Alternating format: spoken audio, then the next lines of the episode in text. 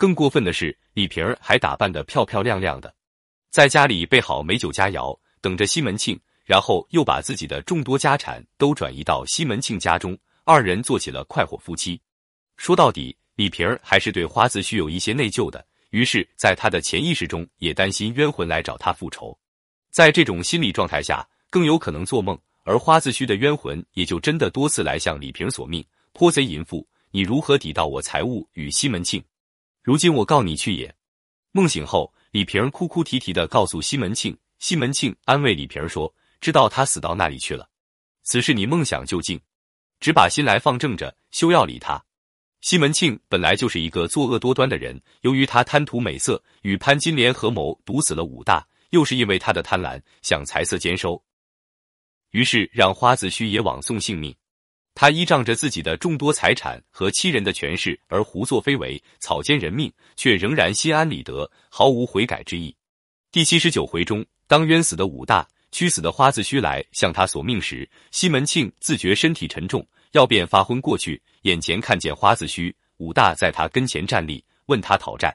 西门庆最终还是因贪恋酒色。作恶多端，得到了惩罚。四思梦，说到思梦，其实就是我们平时所说的日有所思，夜有所梦，只是这个思的意义要比现在更为广泛一些，不仅包括思念和惦念，而且还包括谋略、愿望、忧伤等。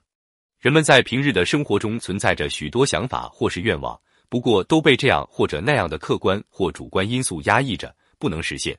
这些情绪郁结在心里的时间一长。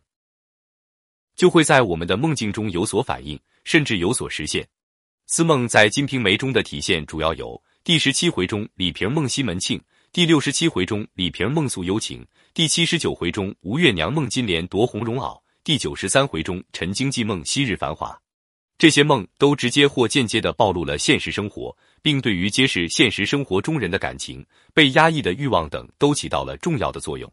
在第七十九回中，吴月娘做了一个梦。突然就被吓醒了，坐起来后跟西门庆说：“敢是我日里看着他王太太穿着大红绒袄儿，我黑夜就梦见你李大姐箱子内寻出一件大红绒袍与我穿在身上，被潘六姐儿皮手夺了去，披在他身上，教我就恼了，说道：他的皮袄你要的去穿了罢了，这件袍你又来夺。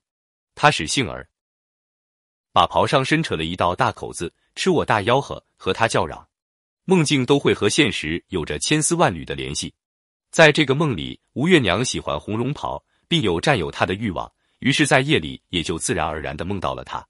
西门庆紧接着回答说：“不打紧，我到明日替你寻一件穿就是了。自古梦是心头想。”二梦境描写的作用，在《金瓶梅》这部作品中，作者在一百回的章节中安排了这十六个梦境描写，也是有它的特殊的用意的。下面我们就来具体说说：